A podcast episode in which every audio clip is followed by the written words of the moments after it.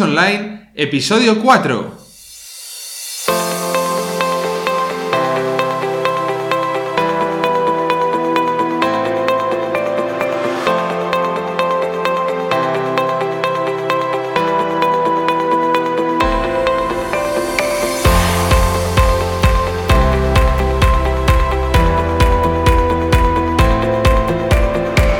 Hola a todos y bienvenidos a Negocios Online, un podcast donde hablamos de temas relacionados con el diseño web, WordPress, branding, posicionamiento SEO, publicidad online y todo lo relacionado con el marketing digital y los negocios en Internet.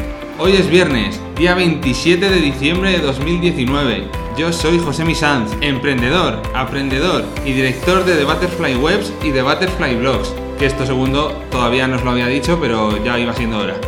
The Butterfly Webs es una agencia de diseño web y marketing digital donde hacemos páginas web, corporativas, tiendas online y otro tipo de proyectos con WordPress y los potenciamos gracias al marketing digital. También soy director de Butterfly Blogs, una red de medios de comunicación en español y con contenido diario. Te invito a que me hagas alguna pregunta a través del formulario de contacto de josemisanz.com barra contacto y así podré hacer un episodio recopilatorio mensual en el podcast y responder todas las dudas o preguntas que me hagáis llegar. Hoy va a ser un programa muy muy muy interesante porque vamos a ver los factores más decisivos para mejorar nuestro posicionamiento SEO on page, algo que es súper importante para posicionar bien en Google y ganar clientes a través de Internet. Y ahora que Estrella ya ha hecho su saludito de rigor, ya podemos empezar con el contenido normal. Bueno, la optimización de una página web no solo es importante para el posicionamiento de la misma, sino que también es vital para mejorar la experiencia general del usuario dentro del sitio web, facilitando de esta forma que se quede más tiempo en ella. Y es un factor de posicionamiento muy clave, el tiempo, el tiempo de permanencia en página. La optimización de los motores de búsqueda se puede enfocar principalmente desde dos grandes apartados, el SEO on-page y el SEO off-page. Los dos son realmente importantes, pero el éxito de la página web en sus primeros meses va a depender en un 95%, por poner un porcentaje, pero es muy alto, del SEO on page. Por eso es importantísimo optimizarlo. Y por eso vamos a empezar a ver los factores más relevantes para conseguir mejorar el posicionamiento SEO on page. Pero antes de nada, antes de empezar con la chicha, vamos a ver qué es el posicionamiento SEO on page. Realmente consiste principalmente en la optimización de los elementos clave dentro de la página web con el fin de clasificarla por palabras clave relevantes dentro de los primeros resultados de los buscadores. El SEO page se va a ocupar tanto del contenido técnico, como pueden ser etiquetas, códigos, títulos, etc., como el contenido de las páginas web, que es súper importante. El objetivo final del SEO page va a ser que el contenido de la página sea fácil de leer y fácil de rastrear por los motores de búsqueda. Y si conseguimos que sea fácil de rastrear por los motores de búsqueda y que encuentren el contenido que nosotros queremos que encuentren, vamos a posicionar por las palabras clave que a nosotros nos interesa. Así que sin más dilación, vamos por el número uno. Diseño responsive. ¿Qué quiere decir? Pues básicamente que nuestra página web esté adaptada a todos los dispositivos, donde se pueda visualizar, claro. Eh, esto quiere decir básicamente que no se puede empezar la casa por el tejado. Hay que sentar unas bases y el diseño web, además de ser muy bonito y muy estético, debe poder visualizarse correctamente desde un ordenador de escritorio, desde una tablet o desde un móvil. Desde hace aproximadamente 3-4 años es un factor determinante para la clasificación de Google, que otorga muchísimo más peso a los sitios web o páginas web que tengan una buena respuesta en todos los dispositivos. ¿Qué quiere decir esto? Que si nuestra página web no está adaptada para móviles, pero sí que lo está para escritorio, vamos a tener un buen ratio de visualización de los usuarios dentro de escritorio, pero vamos a tener unas métricas horribles en móvil, porque los usuarios no van a ser capaces de navegar correctamente por la página web. Entonces, eso le va a dar señales a Google de que el diseño web en la parte móvil está cojeando. Y si está cojeando, nos va a posicionar bien en escritorio, pero nos va a posicionar muy mal en la parte móvil y con ello vamos a penalizar muchas posiciones. Vamos a por otro. El 2. Contenido relevante y de calidad. Bueno, antes de continuar, voy a deciros que va a ser pam, pam, pam, pam, pam. Voy a decirlas todas rápidamente para no alargarnos muchísimo en este podcast que puede salir un poquito más largo de lo normal. Así que por donde estábamos, contenido relevante y de calidad. Probablemente sea, sin lugar a dudas, el más determinante entre todos los factores de posicionamiento SEO on-page. Un contenido relevante, actualizado y de calidad no solo nos va a hacer que los usuarios regresen a nuestras páginas para buscar más contenido, sino que también hace que los motores de búsqueda vuelvan a la web para rastrear el contenido nuevo. Así que cuanto más contenido bueno tengamos y más contenido generemos semanalmente o mensualmente, mayores van a ser las posibilidades de posicionar en los primeros resultados por la palabra clave que estemos intentando posicionar ese contenido. Vamos con la siguiente. 3. Eliminación del contenido duplicado. Tiene casi la misma importancia que realizar un buen contenido. De nada nos vale tener un contenido muy muy bueno si es repetitivo y tenemos dos URLs o tres que están intentando posicionar por la misma palabra clave. Entonces tenemos que crear un contenido por palabra clave. O si no es por palabra clave, que sea por término semántico. Que al final los sinónimos de esa palabra clave estén posicionados en ese mismo artículo pero no cosas que sean totalmente diferentes. Para lograr este cometido, pues existen herramientas muy útiles como puede ser Screaming Frog, que de hecho es una herramienta de las más utilizadas en posicionamiento SEO y que no solo vale para este apartado, sino que vale para muchos apartados de los que vamos a hablar hoy y que es muy recomendable utilizar. Apartado número 4. Estructura y maquetación de los contenidos. Para que los motores de búsqueda puedan procesar y clasificar adecuadamente el contenido, es necesario estructurarlo y maquetarlo correctamente utilizando los encabezados, títulos y subtítulos adecuados. Los encabezados ayudan al lector a navegar más fácilmente por el contenido de la página y facilitan la legibilidad, por lo que el usuario también va a quedar más contento y va a pasar más tiempo dentro de la página. Eso va a hacer que la página mejore el posicionamiento correctamente, pero también este contenido debe contener las palabras clave en su justa medida y seguir un orden lógico para posicionar estas palabras clave que nos interesan. Por ejemplo, el título, el subtítulo y el subapartado. ¿Qué quiere decir esto? El título es el H1, la etiqueta H1. El subtítulo son los H2 y los subapartados del subtítulo serían los H3. Podemos continuar así con H4, H5, etc. Pero tenemos que tener en cuenta que las palabras que incluyamos en el H1 tienen más relevancia que las palabras que incluyamos en el H2 o en el H3. Y las palabras que incluyamos, por ejemplo, en el H3 van a tener más relevancia que las palabras que incluyamos en el H4, en el H5 o en el H6. Entonces es importante que estructuremos el contenido, por ejemplo, si estamos haciendo un artículo, que lo estructuremos correctamente con las palabras clave más importantes en los títulos más importantes y no al revés porque podemos perder posicionamiento. Y ahora que estamos hablando sobre los títulos, subtítulos, etcétera, nos vamos al apartado 5. El título. El título es uno de los factores de posicionamiento SEO más importantes sin lugar a dudas. Hay que tener cinco cosas en cuenta que podemos optimizar fácilmente y van a mejorar muchísimo los resultados. 1. No debe tener más de 60 caracteres. Esto a lo largo del tiempo ha ido cambiando porque a Google le encanta modificar las cosas. Entonces, es muy probable que ahora digamos 60 caracteres y dentro de dos años resulta que ha ampliado a 80, ha ampliado a 100 o ha reducido a 50. Hay que estar actualizado y, y saber exactamente la normativa de Google en el momento que estamos intentando optimizar, pero hoy por hoy son 60 caracteres. 2. Contener keywords en las que se enfoca el artículo, tal y como decíamos en el apartado anterior. Las keywords o palabras clave o términos de búsqueda que más relevancia tienen para el contenido que estamos haciendo o explicado de otra forma, las palabras por las que queremos que se muestre nuestro artículo en Google cuando los usuarios están buscando, deberíamos incluirlas dentro del título.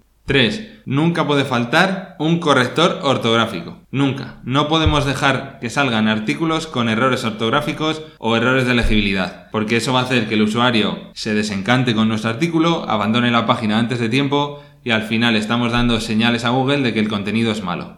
4 un único URL y que no se repita. Como hemos hablado anteriormente, no podemos generar contenido duplicado. No podemos generar dos artículos hablando de lo mismo. Si estamos creando un artículo sobre, por ejemplo, cómo utilizar las bandas elásticas para mejorar nuestros bíceps, por ejemplo, no podemos hacer un artículo hablando de bandas elásticas para mejorar los bíceps y otro muy similar hablando de lo mismo. Tendríamos que hacer uno para mejorar nuestros bíceps y otro para mejorar nuestros tríceps, por ejemplo. Totalmente distinto, con otra palabra clave, y que cada uno se van a posicionar individualmente y no se van a poner la zancadilla. 5 de este apartado 5. Tiene que ser original y llamativo. ¿Para qué? Para mejorar el CTR. Si nosotros utilizamos un título original y llamativo, cuando un usuario busque en Google, se va a encontrar un título que le llama la atención. Por lo tanto, es muy probable que haga clic. Si hace clic y muchos usuarios como él hacen clic, nuestro porcentaje de conversion rate va a mejorar, el CTR que hemos hablado en algún otro capítulo. Entonces, si, si por cada 100 usuarios que se les muestra el resultado de búsqueda en la SERP, 20 personas hacen clic porque les gusta el título o es llamativo, Google va a tener indicios de que ese artículo es bueno, ese contenido es bueno y lo va a posicionar muchísimo mejor que otros. Entonces es algo a tener muy muy en cuenta. Ahora volvemos a saltar de apartado. Apartado 6. Palabras clave.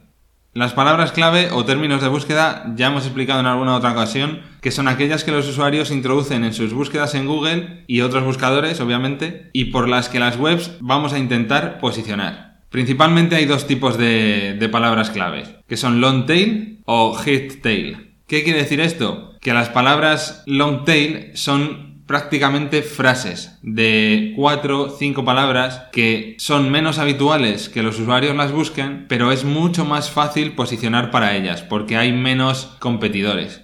Entonces, una buena estrategia para posicionar una página web a medio o largo plazo sería empezar a generar contenido por palabras clave long tail y después, cuando el buscador ya tiene un indicio de que el contenido es bueno, empezar a publicar contenidos con palabras clave de, cola corta o, palabras clave habituales, normales, cortas, que son una o dos palabras mucho más difíciles de, publicar. Por ejemplo, un ejemplo de long tail sería, por ejemplo, ejercicios en casa para pecho, por ejemplo. Va a tener muchas menos búsquedas que ejercicios en casa, que sería su correspondiente palabra clave normal. Entonces, lo ideal es intentar posicionar siempre palabras long tail.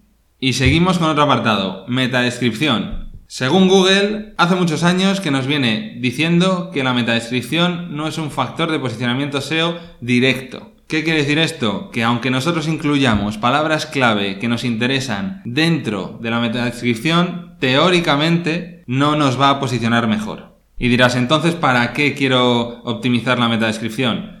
Bien, porque cuando una metadescripción está bien hecha, digamos que es como si complementase al título. El título ya hemos dicho anteriormente que es muy importante que, llame la atención y que sea persuasivo para el usuario, que le haga hacer clic en él. Entonces podemos utilizar la metadescripción de la misma forma. Podemos utilizar un espacio de unos 120, 140 caracteres, no más, e intentar persuadir al usuario dentro de esos caracteres para que encuentre el contenido que él está buscando realmente.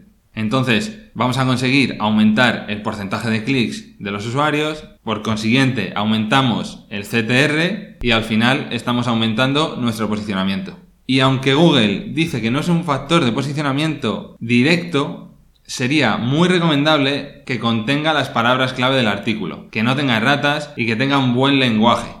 Yo personalmente, en las pruebas que he hecho, ha habido ocasiones en las que tener las palabras clave del artículo, a pesar de que Google diga que no, marca un poquito la diferencia entre posicionar en segunda página o posicionar en primera. Entonces es muy recomendable que lo, que lo hagáis así. Otro apartado que vamos a ver, el marcado semántico. Bien, esto suena un poquito raro, pero es más fácil de lo que parece. Hemos dado una pinceladita anteriormente en otro punto, pero ahora vamos a hablar un poquito más. Es simplemente que además de incluir la keyword o la palabra clave que nos interesa dentro del artículo, Estrella, por favor, que estoy grabando. ¿Me vas a joder este capítulo también? Madre mía. Bueno, lo que decíamos, que además de incluir la palabra clave por la que nos interesa posicionar el artículo, tenemos que incluir palabras clave semánticamente relacionadas que así el robot de Google, cuando pase a través de nuestro contenido, las va a identificar y nos va a permitir afinar muchísimo más la búsqueda y el posicionamiento. ¿Qué vamos a conseguir con esto? Pues que, por ejemplo, cuando una persona busque en Google ejercicios en casa, consigamos que el artículo se muestre también para un término de búsqueda que no va a estar tan optimizado, pero sí que está semánticamente relacionado como puede ser rutina en casa. De esa forma posicionamos dos términos de búsqueda en una misma optimización de palabra clave o en un mismo contenido. Otro apartado. 9. URLs cortas y amigables. Hay que intentar en la medida de lo posible que las URLs sean cortas y que no tengan más de 75 caracteres. Si tienen muchos menos, mucho mejor. Además, es muy importante que contenga las palabras clave que intentamos posicionar. No hace falta que las contenga absolutamente todas, por ejemplo, los artículos los podemos omitir o las preposiciones, pero sí que es importante que las palabras más relevantes dentro de la keyword o dentro del término de búsqueda que estamos intentando posicionar aparezcan en la URL. También es importante que no aparezcan caracteres extraños, como tildes, interrogaciones, etcétera, etcétera. Y si cumplimos estos cuatro detallitos que hay que tener con las URLs, seguro que vamos a mejorar el posicionamiento. Apartado número 10. URL canónica. Este apartado es un poquito complicado de entender, eh, pero es, es un poco más técnico, pero realmente es un concepto bastante sencillo. Antes hemos hablado de que es vital intentar que no haya contenidos duplicados dentro de un mismo sitio, dentro de una misma página web. Bien, pues por suerte, desde hace bastantes años se implementó una solución para este problema que son las URL canónicas. Es una etiqueta dentro del HTML de la página, dentro del código fuente, que sirve para indicar a Google o a otros rastreadores que un determinado contenido puede tener referencia de otro, en caso de que haya dos similares entonces te protege de las penalizaciones. De forma que si tienes dos contenidos muy muy parecidos, haces que compartan la misma URL canónica y solo se va a posicionar la que estamos indicando como URL canónica. Una de las otras no se va a tener en cuenta. Entonces, mejoramos mucho el posicionamiento de uno, pero tenemos que tener en cuenta que el otro no le vamos a posicionar absolutamente nada. Apartado número 11. Enlaces internos y externos. La optimización de enlaces internos simplemente va a consistir en enlazar a otros contenidos dentro de los contenidos del sitio web. Puede sonar un poco redundante, pero tiene explicación, que básicamente es que cuando estamos redactando un artículo o un contenido o una página o una landing, es importante que tengamos enlaces hacia otros contenidos o otras páginas del sitio web porque de esta forma vamos a generar que los usuarios pasen más tiempo dentro de la página y que naveguen por más páginas diferentes, por más URLs diferentes. Y esto es un indicativo claro para Google y sus estadísticas de que el contenido es bueno y hace que los usuarios naveguen por la página y encuentren lo que necesitan, por lo que nos va a mejorar el posicionamiento también. Otro apartado, apartado número 12, optimización de imágenes. Es otro factor muy relevante ya que va a mejorar la velocidad de carga que es el siguiente apartado que vamos a ver. Es importante que las imágenes estén súper reducidas, que su peso sea el mínimo posible para que la velocidad de la página sea lo más rápida posible. Y además, dentro de la optimización de imágenes, tenemos algunos textos que es imprescindible que completemos correctamente, como puede ser el texto alternativo o alt, que debe describir correctamente el contenido de la imagen, porque los navegadores no son capaces de ver la imagen, sino que lo que hacen es leer el contenido del atributo alternativo o atributo alt y en función a ese contenido lo posicionan para el término de búsqueda relevante. Por lo tanto, si tenemos una imagen de un jugador jugando al fútbol, por poner un ejemplo, lo que tenemos que poner en el atributo alt es jugador jugando al fútbol. Parece redundante, pero tiene toda la lógica del mundo. Si lo dejamos vacío, Google jamás va a poder ver esa imagen ni saber lo que tenía esa imagen y nos va a posicionar por menos términos de búsqueda que si lo hiciéramos de esta forma. Otro apartado muy importante dentro de las imágenes sería el nombre de archivo. El nombre de archivo no debe contener acentos ni espacios y sí que debe contener las palabras clave de la imagen. O sea, en este caso que estamos hablando de un jugador de fútbol, lo que debería contener el nombre de archivo de la imagen sería jugador guion de guion fútbol, por ejemplo. Y luego la correspondiente extensión que puede ser .gif, .jpg o la que estemos utilizando. Y seguimos con los apartados grandes. Llegamos al número 13, velocidad de carga. Es el tiempo que tarda en cargar tu página web cuando un usuario accede a verla, accede a su contenido o a su landing page, etcétera, etcétera desde el momento que hace clic en el resultado de búsqueda o desde el momento en que pone la URL hasta el momento en que se visualiza todo el contenido de la página y todo el diseño. Es muy importante optimizar esta velocidad de carga porque cuando estamos navegando por escritorio prácticamente no tenemos problemas, porque hoy en día las conexiones por suerte son muy buenas. Pero cuando estamos navegando a través de móviles, si no tenemos una página web bien optimizada, puede que haya mala conexión y podemos perder usuarios a mitad de camino y al final le estamos dando indicaciones a Google de que el contenido no es todo lo bueno que debería ser porque ha cargado lentamente y el usuario se ha ido, cuando realmente no es una métrica exacta. ¿Qué opciones tenemos para mejorar la velocidad de carga? Pues por ejemplo, como hemos comentado antes, que las imágenes pesen lo mínimo posible, que estén optimizadas de tal forma que ocupen a poder ser menos de 100 kilobytes y no tener muchas imágenes por página. Otra opción muy buena para las imágenes sería incluir lazy load, que quiere decir que carguen las imágenes según se van mostrando y no al momento de cargar toda la página. Por ejemplo, si tenemos un artículo muy largo de 4.000 palabras y nosotros tenemos en ese artículo 20 imágenes, ¿para qué vamos a cargarlas todas al inicio, cuando un usuario llega a la URL? No es necesario, podemos instalar un plugin de Lazy Load y con eso conseguimos que solo se carguen las imágenes que se van a visualizar. Se cargarían la, la primera imagen o la segunda y según el usuario va navegando por la página web y va haciendo scroll, se le van cargando el resto de imágenes al momento, de una en una, y de esta forma conseguimos que la página web mejore muchísimo su tiempo de carga. Otra cosa que podemos hacer para mejorarlo es minificar y unificar los archivos de JavaScript y CSS. Normalmente cuando tenemos páginas tirando a grandes hay muchos archivos CSS y muchos JavaScript separados. Tenemos plugins que podemos instalar para que se compriman esos archivos en un solo archivo y que el navegador lo lea mucho más rápidamente y podemos reducir varios segundos la velocidad de carga. Y por último, otro factor súper influyente dentro de la velocidad de carga sería el hosting. El hosting y la CPU del hosting va a tener una importancia total en la velocidad de carga de la página. Si tenemos un buen hosting, al final vamos a mejorar los resultados de velocidad sí o sí. Bueno, y ahora que lo pienso nos hemos dejado uno. Porque hemos hablado de JavaScript y CSS, de unificarlos, pero también es súper importante tener el contenido cacheado. ¿Qué significa tener el contenido cacheado o tener una caché activada? Que cuando un usuario visite nuestra página web, si ha habido visitantes anteriormente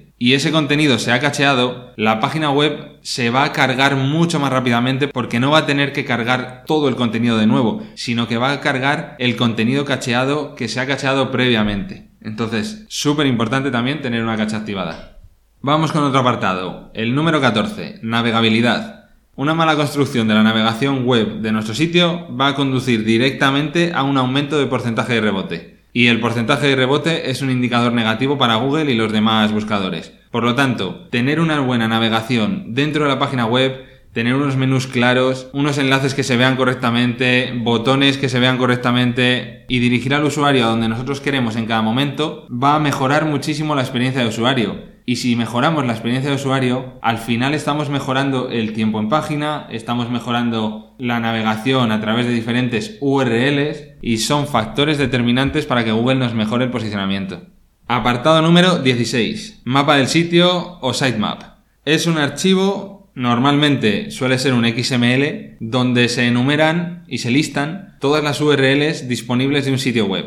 ¿Qué vamos a conseguir con este archivo? Este archivo lo podemos dar de alta en diferentes plataformas que tienen activadas Google, que sería Search Console, o en el caso de Bing, que sería herramientas para administradores de sitios web de Bing, y al darlo de alta conseguimos que los rastreadores de los correspondientes buscadores pasen por las URLs más rápidamente que si no se lo dijésemos. Entonces, cada vez que subimos un contenido nuevo, vamos a conseguir que la URL se actualice y aparezca dentro del mapa del sitio y como ese mapa del sitio lo tenemos dado de alta en las plataformas correspondientes, directamente lo van a leer y van a pasarse a rastrear esa URL. Agilizamos muchísimo la indexación de las páginas web dentro de los buscadores.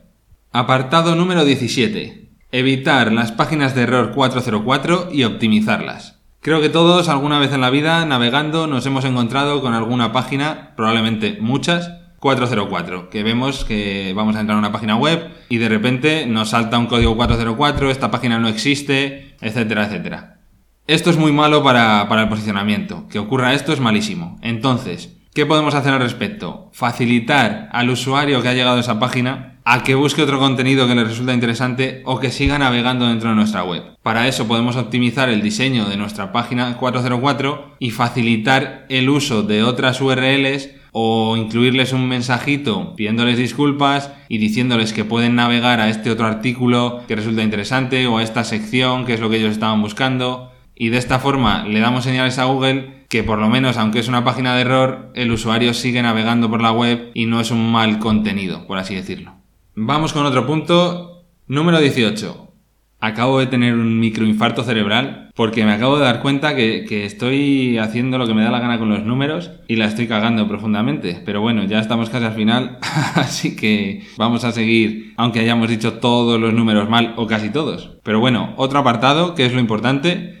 Número 17 realmente, certificado de seguridad. Desde hace aproximadamente 3-4 años, Google dijo que las páginas que no tengan un protocolo HTTPS iban a quedar relegadas a segundas posiciones y las iban a quitar relevancia dentro, de, dentro del buscador. Es súper importante tener este punto optimizado porque si no nos muestra HTTPS estamos indicando al usuario que no es una página segura. Todo lo que no lleve la S no es seguro. Los certificados de seguridad SSL son muy fáciles de conseguir en cualquier hosting o en cualquier gestor de dominios se, realiza en 3-4 clics y aproximadamente en 15 minutos lo tenemos funcionando dentro de la página web. Como mucho tendremos que instalar algún plugin si, si tenemos incompatibilidades dentro de WordPress, pero es muy fácil de instalar y es hoy en día imprescindible.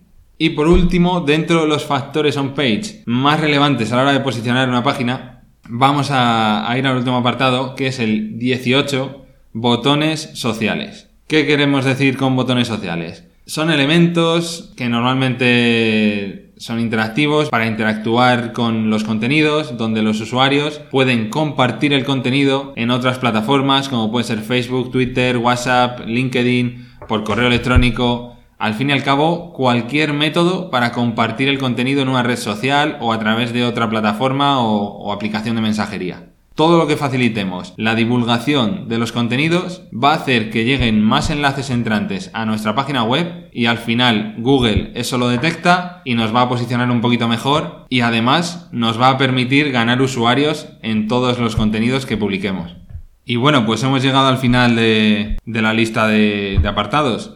Nosotros, por ejemplo, para conseguir aplicar correctamente todos estos apartados, además de tener conocimientos técnicos, a los clientes que tenemos en la agencia, en The Butterfly Webs, lo que hacemos es crearles siempre un blog. ¿Qué conseguimos con eso? Generar todo el contenido que hemos estado hablando y optimizarlo para posicionar las palabras clave relevantes. Al final es inbound marketing, pero que si está bien hecho, además de traer usuarios interesados en esos contenidos, los vamos a posicionar muy bien y vamos a traer muchos más.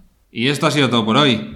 Estrella no lo habéis visto vosotros, no lo habéis oído, mejor dicho vosotros, pero he tenido que cortar más de 10 veces porque es un demonio salvaje y intentaba destrozar el micrófono. Así que nos ha dado el capítulo 3 de Respiro, pero en el 4 ha vuelto a hacer las suyas. Veremos qué pasa en el 5.